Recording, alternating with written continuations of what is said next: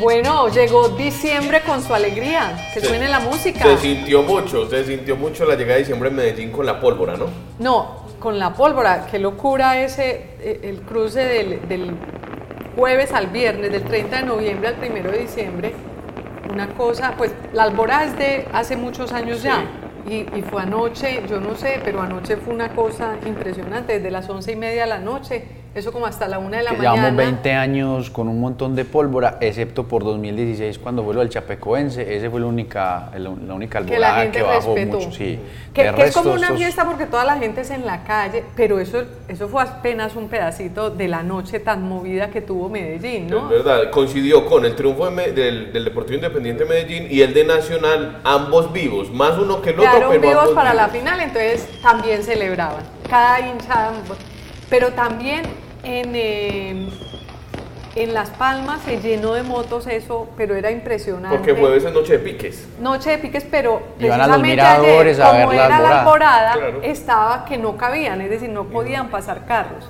Y en varios sitios de la ciudad eso estaba loquísimo, además del concierto de Carol G, ¿no? Que el concierto de Carol Y G. además del encendido del alumbrado que también fue Además ayer. del encen- mejor dicho, pues me- nació eh, Medellín, yo iba a decir nacional, pero es Medellín la ciudad, no Medellín el No equipo. Medellín el equipo.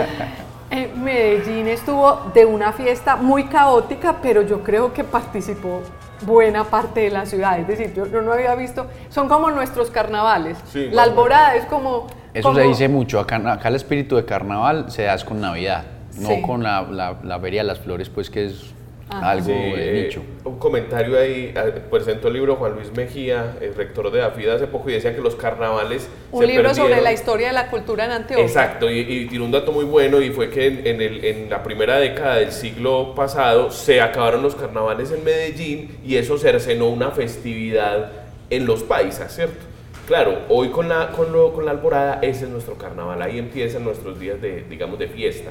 Pero bueno, que la música suene, que, que pasemos muy bueno y empezamos hoy con nuestra mesa central desde el periódico El Colombiano de Medellín con los tres temas que consideramos pueden ser de interés para usted en esta semana. Queremos hacerle un poco de análisis, un poco de pimienta para ver cómo nos resulta. El primer tema, eh, Juan Diego, es el tema del metro de Medellín. Explotó un gran escándalo dentro del metro de Medellín, pues no por el metro mismo, sino por porque el equipo Quintero, que ya está de salida, que le queda un mes para terminar, para dejar la alpujarra, pues de pronto quiso como tomarse el metro, lo que el gobernador de Antioquia, Aníbal Gaviria, llamó la toma hostil del metro, que le había advertido hace unos meses el gobernador y se concretó en una carta esta semana. ¿Cómo fue eso?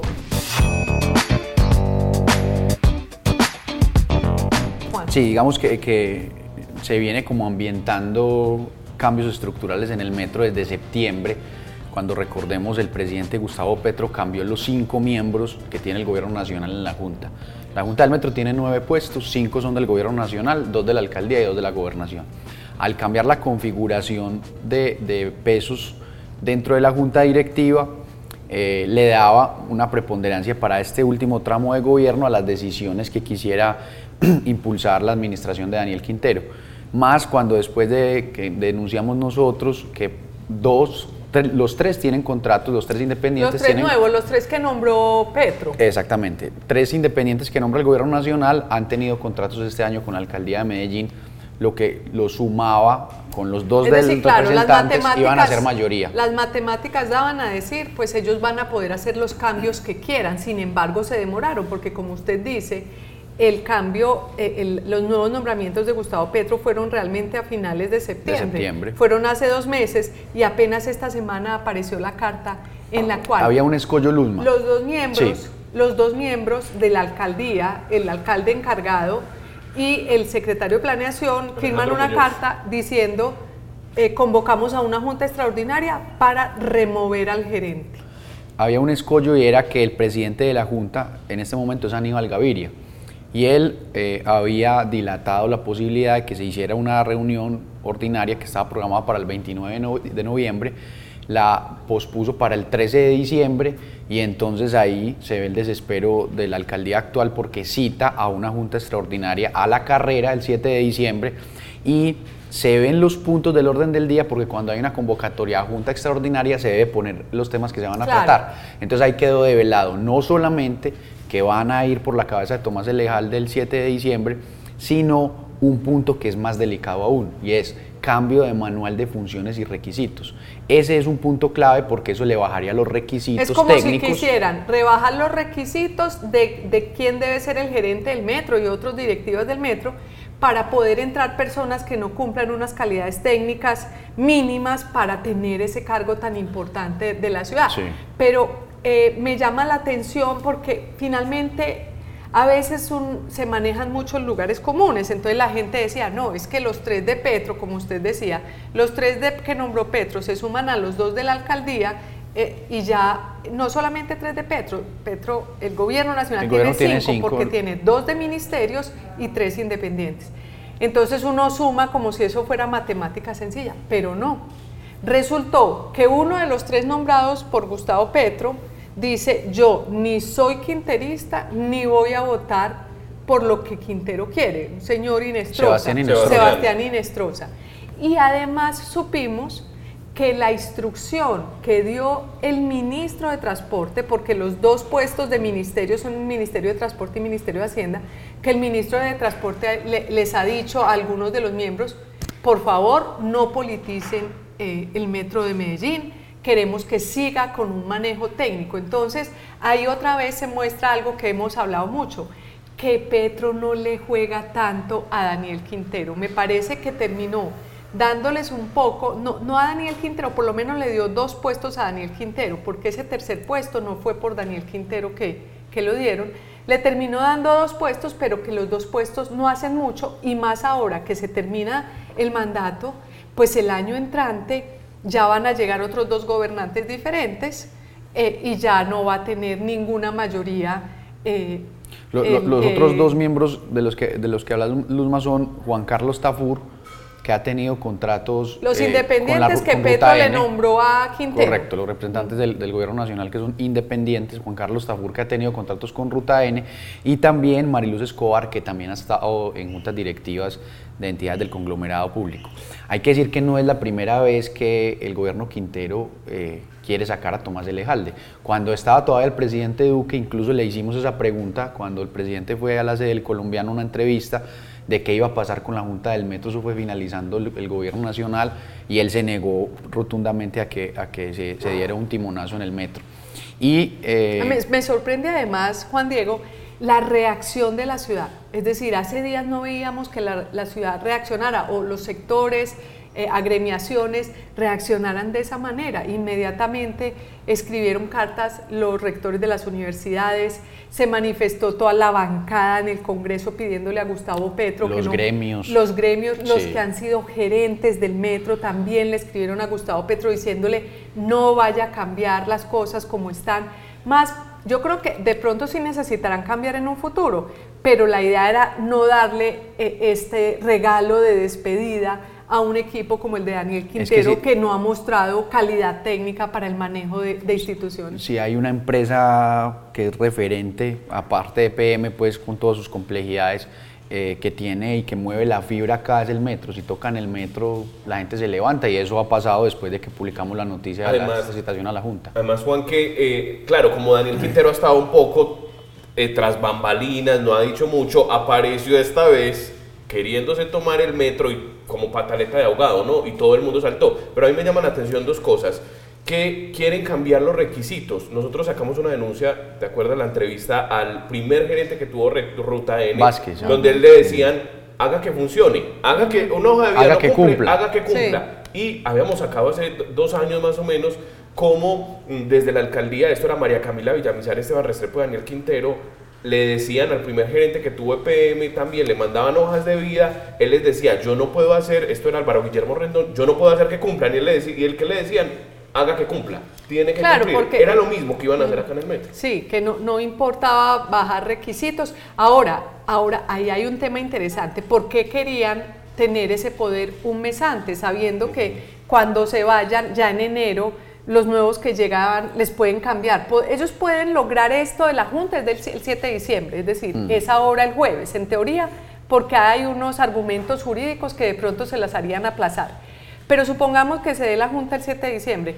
Nombran, cambian requisitos, nombran a cuáles son los candidatos. Uno de los candidatos es Sergio López, que era eh, el gerente de la campaña de Esteban Restrepo, que además tiene como algunos Director problemas. de planeación. Tiene unas investigaciones en Procuraduría. Exacto. Fue gerente del Metro del 80. También. Que, que tú- supuestamente es el que quisieran poner, porque hoy por hoy las normas dicen que para ser gerente del metro se necesita al menos haber trabajado 10 años como directivo en operación o en mantenimiento empresas de del transporte. sistema de transporte. Conocer. Entonces, en realidad eso no lo tiene pues muchas personas que podrían.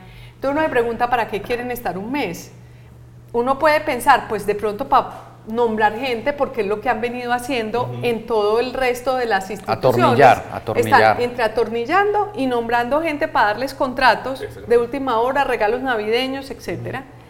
Puede ser eso, o uno puede pensar mal también y pensar que como eh, en el metro de Medellín reposa el tema del contrato del metro de la 80, que ha tenido muchas polémicas porque se le entregó a un único oferente en un consorcio en el que estaba una, una empresa como la, la portuguesa, portuguesa que tenía mucho, mu- muchos Problemas con problemas, los colegios, con la porque de no los colegios. fue capaz de terminar unos colegios. Le entregamos construir el metro de la 80 a una empresa que no había sido capaz de construir unos colegios. En Brasil, Esa, esa es la- Brasil. no, en, en- Y en en Colombia. Colombia. En Colombia Los los colegios dejó de calidad, se los claro. tuvieron Claro, que recoger. el ministerio. Del Fondo de. Infraestructura Educativa. Entonces, no lo pudo hacer, se lo entregamos, entonces quién sabe si también quieren tener el poder para poder enderezar cosas ahí que, que tengan problemas. Pero sí luce como una medida desesperada la citación a la Sí. reunión. Cuando Por se dé la reunión van a quedar 24 días de y gobierno por nada último, más. de todas maneras, eh, habrá que ver qué pasa en el próximo gobierno con Tomás Elejalde, porque de pronto eh, yo creo que pueden cambiarlo,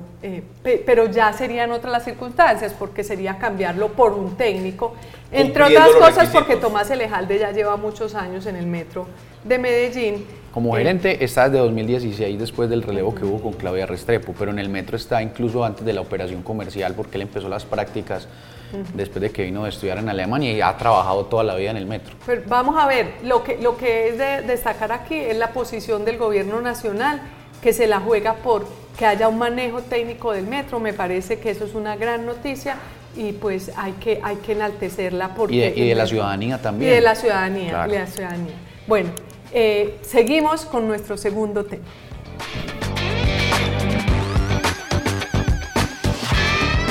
Bueno, nuestro segundo tema es muy particular. Teníamos preparado, habíamos dicho que queríamos hablar de cómo decisiones del presidente de la República, como por ejemplo no subir los peajes, congelar los peajes, pues estaba trayendo consecuencias muy fuertes, ¿no? Porque no ha subido los peajes, de eso vamos a hablar ahora, pero por ejemplo hay muchas ya demandas de concesionarios porque esos son contratos.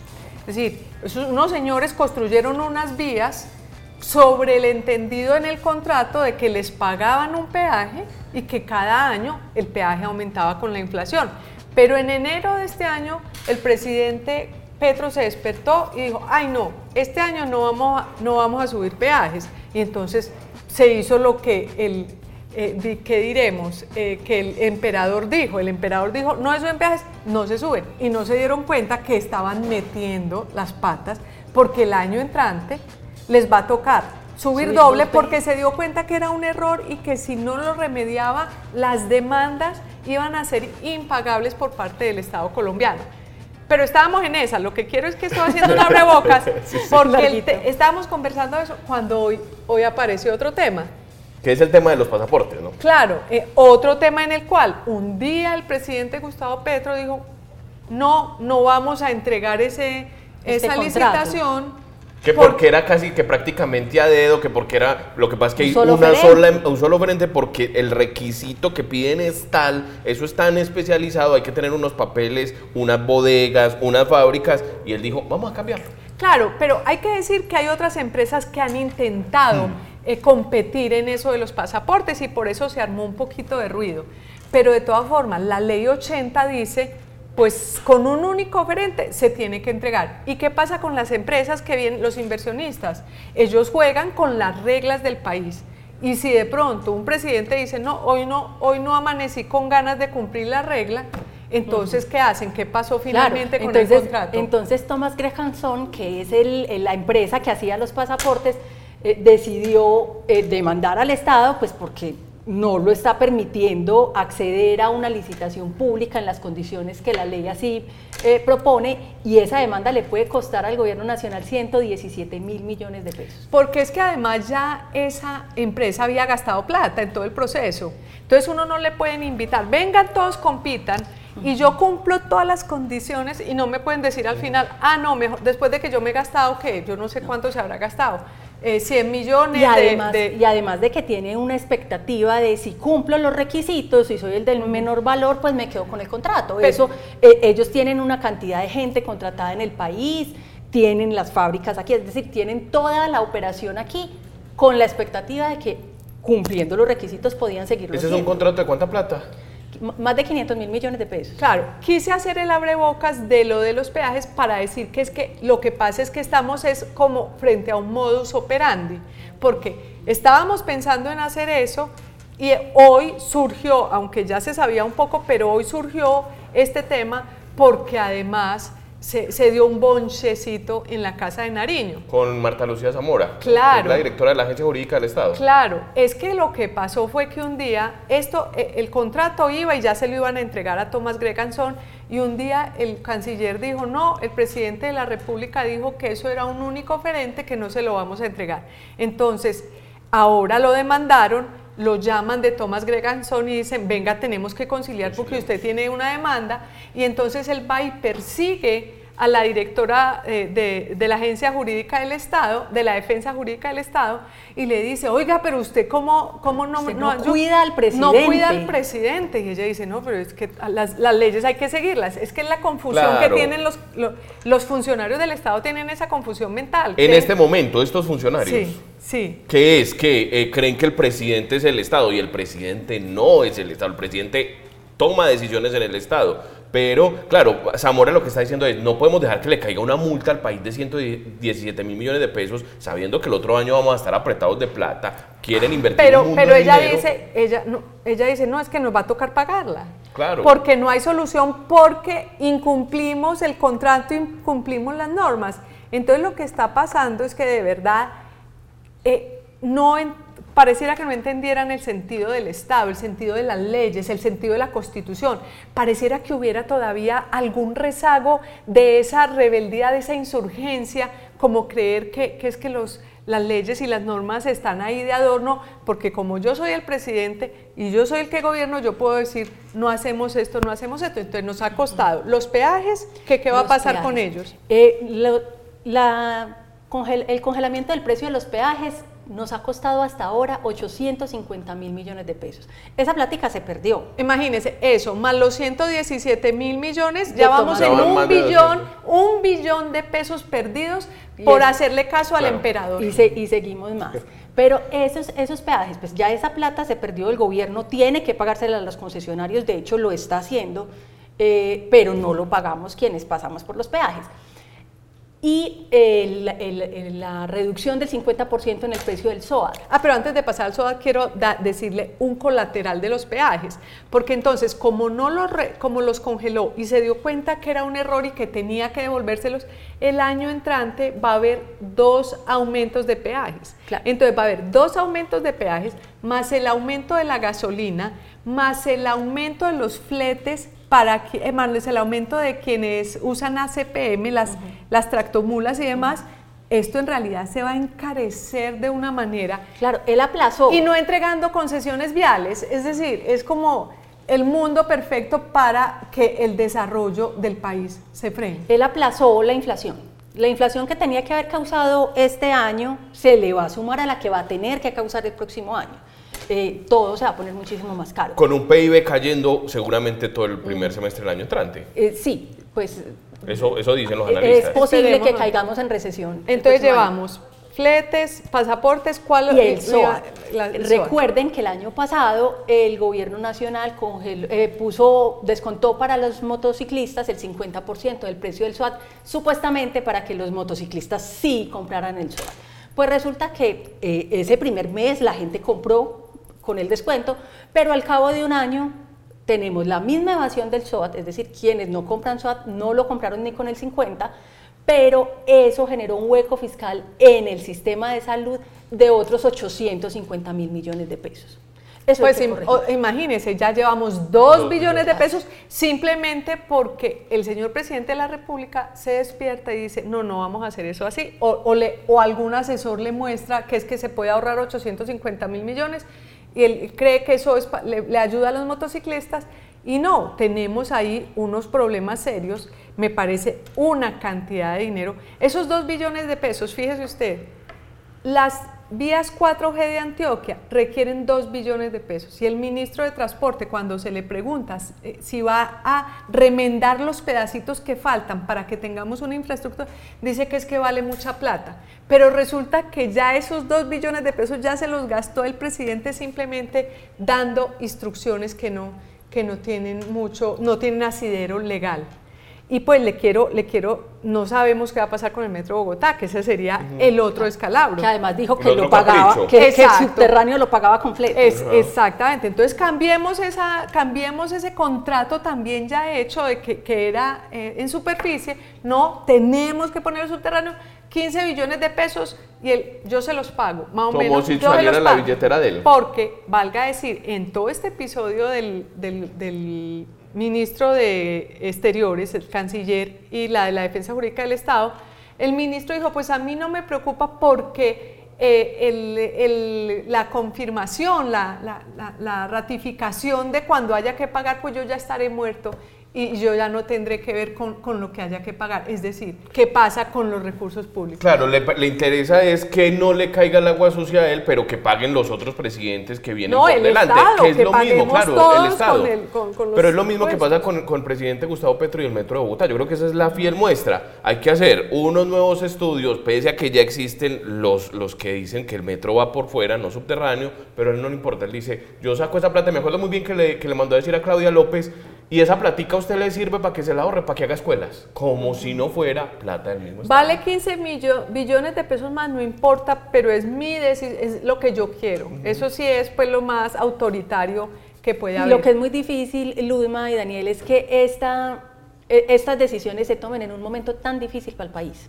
Estamos, eh, llevamos mucho tiempo diciendo que tenemos un presupuesto desbordado, que el déficit va a ser alto, que no tenemos en realidad la plata con la que estamos contando para el próximo año. Es decir, hicieron unas cuentas, hicieron unas cuentas sobre una plata que no tenemos. Que no existe hoy. Entonces va a haber problemas y pues eh, esta es la situación de eh, un país que de pronto tiene que volver a, estar pendiente de cuáles son las normas, las leyes, la responsabilidad jurídica para, para, poder seguir adelante. Seguimos en nuestro próximo tema. Luzma, pero antes déjeme invitar a la gente a que se suscriba a nuestro canal de YouTube, El Colombiano Video. Suscríbase, active la campana para que le lleguen las notificaciones de Mesa Central, de las entrevistas de la directora que se llaman Charlas de Domingo y del contenido que hace el equipo de videos del Colombiano. Suscríbase también o síganos en Instagram. Clave. Exactamente. Y que se suscriban o nos sigan en Instagram, en X y en Facebook. Ahí van a encontrar toda nuestra información. Bueno, y nuestro último tema es el tema de la reforma a la salud. Creo que llevamos, Isolda, un año completo hablando de la reforma de la salud y no ha podido pasar la, Cámara de Representantes. No ha podido pasar, llevamos un, prácticamente un año desde que se anunció la reforma, mejor dicho, desde que Petro llegó al poder, estamos hablando de reforma a la salud. Pero ya está a un pelo de pasar en la Cámara, es decir, de cuatro debates que tiene que pasar porque ley no es reforma constitucional, sino que ley necesita solo cuatro debates se ha dedicado a pasar en la Cámara de Representantes, donde es más fácil, y le va a quedar para el próximo año ver a ver si puede pasar tanto en comisión como en plenaria del Senado. Sí, el, articulado debe quedar aprobado esta semana, el lunes. En la Cámara, en, la, Cámara. Y le quedan faltando los dos debates en el 2024. Pero bueno, pues, pero el tema de la semana fue las declaraciones del ministro de Salud, ¿no? Que, que más o menos eh, le dio patadas a, las vacunas que todos fuimos tan felices poniéndonos para salvarnos y el ministro decidió decir que qué fue lo que dijo que el ministro unos conejillos de indias más o menos dijo eso que, que, con el tema de la vacunación habíamos sido parte de un gran experimento y que la mayoría de las vacunas, con excepción de Sinovac, de las que dijo que él se había aplicado tres, habían entrado al país sin ningún permiso. Todos los que estamos vacunados, hoy, hoy, con excepción de los que cogimos Sinovac, yo tengo tres de Sinovac. Toda la nueva tecnología es una tecnología y todas las vacunas entraron aquí sin permiso. Fuimos y nos convertimos en un experimento. Yo a veces pienso que si estuviera Jaime Garzón vivo, es decir, ¿cómo disfrutaríamos? Porque ¿cómo dan papaya a los ministros? ¿Cómo se pone el ministro a decir que esas vacunas, hizo el oso porque dijo que las vacunas habían entrado sin permiso, que solo habían entrado con permiso las de Sinovac, no las otras, porque recuerden que lo que estábamos felices, que se ganaron un premio Nobel los que descubrieron cómo hacer unas vacunas con ARN mensajero, que son una tecnología muy novedosa pues de pronto entonces al ministro le pareció que no, que eso estuvo mal y se le vino el mundo el encima. El mundo encima, o sea, todos los epidemiólogos, todas las personas que defendieron y han defendido la efectividad de las vacunas, pues pusieron el grito en el la OPS, la Organización Panamericana de la Salud, tuvo que salir a decirles, no, señor ministro, perdón, pero sí había permisos, sí se hicieron, lo que pasa es que se hicieron más rápido, con mayor urgencia, por la necesidad eh, eh, mundial de la humanidad de no morirse porque y gracias a las vacunas se salvaron millones de vidas. todos queríamos ir a vacunarnos claro eh, y el efecto Luzma es hacia el futuro. O sea el ministro ya se retractó prácticamente tuvo que, echarse atrás en sus declaraciones y dijo que él no era ninguna antivacuna y que las vacunas realmente eran efectivas pero, el daño que eso le hace también a la gente. todo todo mal en salud un ministro que se supone está pasando una reforma, que porque todo el país está equivocado y que la salud que tenemos no es la buena, justamente ese mismo ministro es el que dice estas barbaridades de la vacuna para luego irse al Congreso a que le aprueben la reforma, que, que, avanzó, ¿no? Sí, avanzó la reforma. Eh, quería decir que el ministro quedó como el chapulín colorado, ¿no? Como digo una cosa, digo otra. Avanzó la reforma Luzma, 126 artículos aprobados de, de 134, quedan 8. Se espera que el 4 de diciembre eh, se cierre ya la este votación, este, este lunes. En la Cámara de Representantes hay dos piedras en el zapato eh, para el proyecto del gobierno. Es el Centro Democrático y Cambio Radical. El partido de la U se plegó mucho al, pacto histórico. y los verdes, que son un Y una parte de los verdes. Pero antes de entrar en, la, en, la, en el tema político, eh, se aprobaron cosas importantes como que se acaban las EPS. Ya no van más las EPS, ese es uno de los, de se los llaman las gestoras en salud. Que creo que ese es el fondo y, y lo que ahora Gustavo Petro ha querido decir que realmente lo único que quieren hacer es eso y es que ellos dicen es que las EPS son las que manejan la plata de la salud, no queremos que las manejen más las EPS, sino que la maneje la ADRES, que es del Estado. Es decir, que el Estado no haya ese intermediario, eh, que no solamente es un simple intermediario, lo que pasa es que la, labor de las EPS es más compleja, ellos consideran que la ADRES puede girarle directamente a los hospitales y eso fue lo que quedó aprobado. Y ese es el nudo. Para resumir la reforma de la salud, ese es un poco el nudo de la Exactamente. y se aprobó se aprobó en, Cámara. Se aprobó en Cámara y lo que han dicho varios eh, congresistas es que no, entonces no está claro cómo va a terminar funcionando, porque la ADRES no tiene el músculo para mover la salud del país. Se ha dicho mucho que vamos con la medicina preventiva, que era lo que hablaba Carolina Corcho, pero lo que se cree es que va a venir una demandatón apenas eh, digamos, haya cambios en la salud. Pues porque, entre otras cosas, dicen que el trámite de la reforma tiene vicios, entonces también de constitucionalidad, entonces podría caerse, pero eso va a ser un proceso Es que la reforma es una locura desde todo punto de vista, incluso desde la adaptación. Fíjese ustedes que nosotros hicimos una reforma a la justicia, yo no me acuerdo, al final del siglo pasado prácticamente. Y todavía hoy creo que hay procesos de la época anterior del anterior sistema de justicia por la ley 600. Hay casos, exacto, hay casos que siguen siendo juzgados por la ley 600. Entonces yo no me imagino cómo vamos a hacer esa, e, ese, ese, tránsito hacia un sistema, se va a mantener el otro sistema, eso va a ser un caos, de todo punto de vista es complicado, pero, pero la cosa política estuvo también como claro, entonces el ministro no solamente el tema de las vacunas, que fue el último episodio, sino que él mismo torpedeó de alguna manera esos consensos y esos acuerdos que se estaban tratando de, a los que se estaba tratando de llegar con la Alianza Verde. Salió hoy de unas declaraciones y eso armó la de Troya y los verdes terminaron, digamos, apartándose y Terminaron con que más- no pudieron votar. Ni siquiera pudieron participar en la discusión, que fue un poco lo que pasó con, con del Centro Democrático Cambio Radical, que los, los criticaron bastante porque como oposición decían por qué se quedan y arman el quórum, pero de todas maneras el gobierno ya tenía un quórum asegurado, pero ellos dicen que se permanecían en el recinto básicamente para poder votar no a la reforma, por lo menos tener una voz disonante. Claro, porque Pero además es la obligación pasó. de ellos. Claro. Es la obligación de ellos. Hay que estar para votar. Hay que discutir. Yo creo que eso, digamos, es digno. Hay que estar, hay que debatir. Eso es el Congreso. Si No. ganan las mayorías, ganan. Que ganen con mermelada, eso es otra Ya eso cosa. es otra cosa. Y ven- tendría que venir las investigaciones para ver si tenemos otro capítulo de la GIS política en este tema de la salud. que Claro, ya van a anunciar, incluso van a denunciar al ministro por esas mismas declaraciones, porque prácticamente él dijo que si no votaban a favor del gobierno con daban- representación, entonces que no ¿qué- tenían, ¿qué estaban haciendo Que se- no ahí? sí, tenían claro, ni puestos, ni cargos, Claro. ni entidades.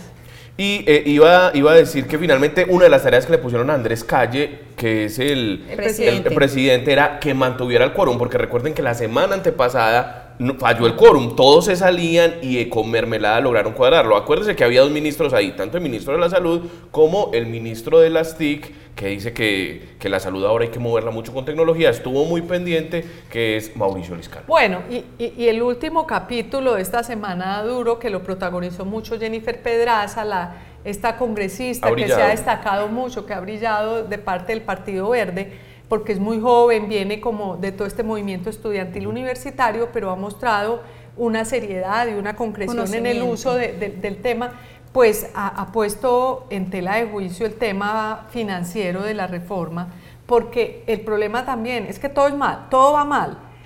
La reforma la han pasado a pesar de que no tiene el aval del Ministerio de Hacienda, porque todavía el Ministerio de Hacienda no, no ha dicho si eso es sostenible financieramente o no en el tiempo. Solo Ellos sacó- siempre- sacaron ahora una, un comunicado diciendo que va a costar casi un billón de pesos la aplicación de la, de la Eso, reforma. eso ha sido un problema, Luzma, el tema del aval fiscal y muchos parte de lo que dicen que es inconstitucional es porque empezó la discusión y no se conocía ni siquiera cuánto iba a valer y empezaron a hablar de unos costos de la reforma que todavía no sabemos. Ellos hacen unas proyecciones incluso a 10 años, pero esas proyecciones tampoco como que cuadran porque a 10 años se va a bajar el gasto en la salud y no basados en un modelo de prevención, pero de todas maneras la gente se sigue enfermando.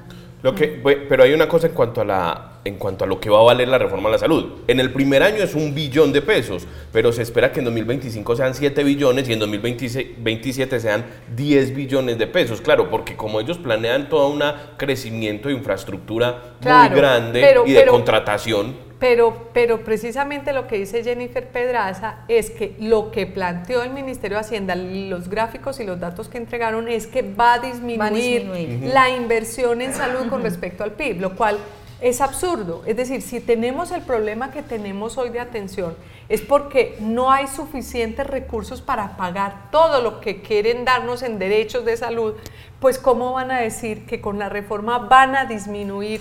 Eh, la inversión en salud a, a mediano y, y largo plazo. El argumento Luzma de ellos es que es un modelo de prevención, entonces como que la gente no se va a enfermar. Sí, pues eso. Pues eso no es tan, eso no pasa en ningún país, en ningún sistema de salud pública. Bueno, y, y a todas estas, pues decir que Medellín, Colombia, una ciudad que se caracterizaba por tener una buena salud, pues estamos en problemas, las urgencias están llenas, la gente llega y le dicen 36 horas de espera eh, y todo porque un mal manejo de la administración local, del tema estatal de la salud, tiene en crisis al Hospital General y a los que prestan el servicio, los médicos que prestan el servicio de parte de la entidad pública. Porque muchas veces quienes, como el alcalde Daniel Quintero, se decían de izquierda, en realidad como que no se preocupan ni les importa la salud de la gente. Luzma, un dato alrededor de eso, 99% están las urgencias, como los decía, explotadas completamente y eh, sin pediatras. Sin pediatras, no tenemos sin pediatras, los pediatras. Se- Se cerró el ala eh, del San Vicente de pediatría. Ahora la del Hospital General están en paro. Eh, los niños no, no sabe, sabe cómo van a- pues cómo nacen, obviamente pues hay, hay, hay empresas, hay Pero son los servicios Claro. de ginecología los que han tenido pero, más pero es dificultades. Ginecología y el obstetricia. Estado, obstetricia. El Estado hemos- ha demostrado nuestra historia que el Estado no es bueno para administrar la salud, no es eficiente. Pues es que el M19, una de las banderas cuando estaban negociando era acabar con el seguro social, justamente, porque el seguro social no funcionaba. En los 90 Pues se le olvidó a Gustavo Petro que estaba en el M19. Bueno, este tema de la salud en Colombia lo pueden leer en el colombiano. Síganos en YouTube, suscríbanse el colombiano videos, síganos también en Instagram, en Facebook, en X y por supuesto en el colombiano.com. Muy importante que se suscriban. Eh, muchas gracias por acompañarnos hasta este momento. Les hablamos desde el periódico El Colombiano. Que tengan un excelente día y sobre todo una Navidad muy alegre, muy llena de familia, muy llena de amor y tranquilidad.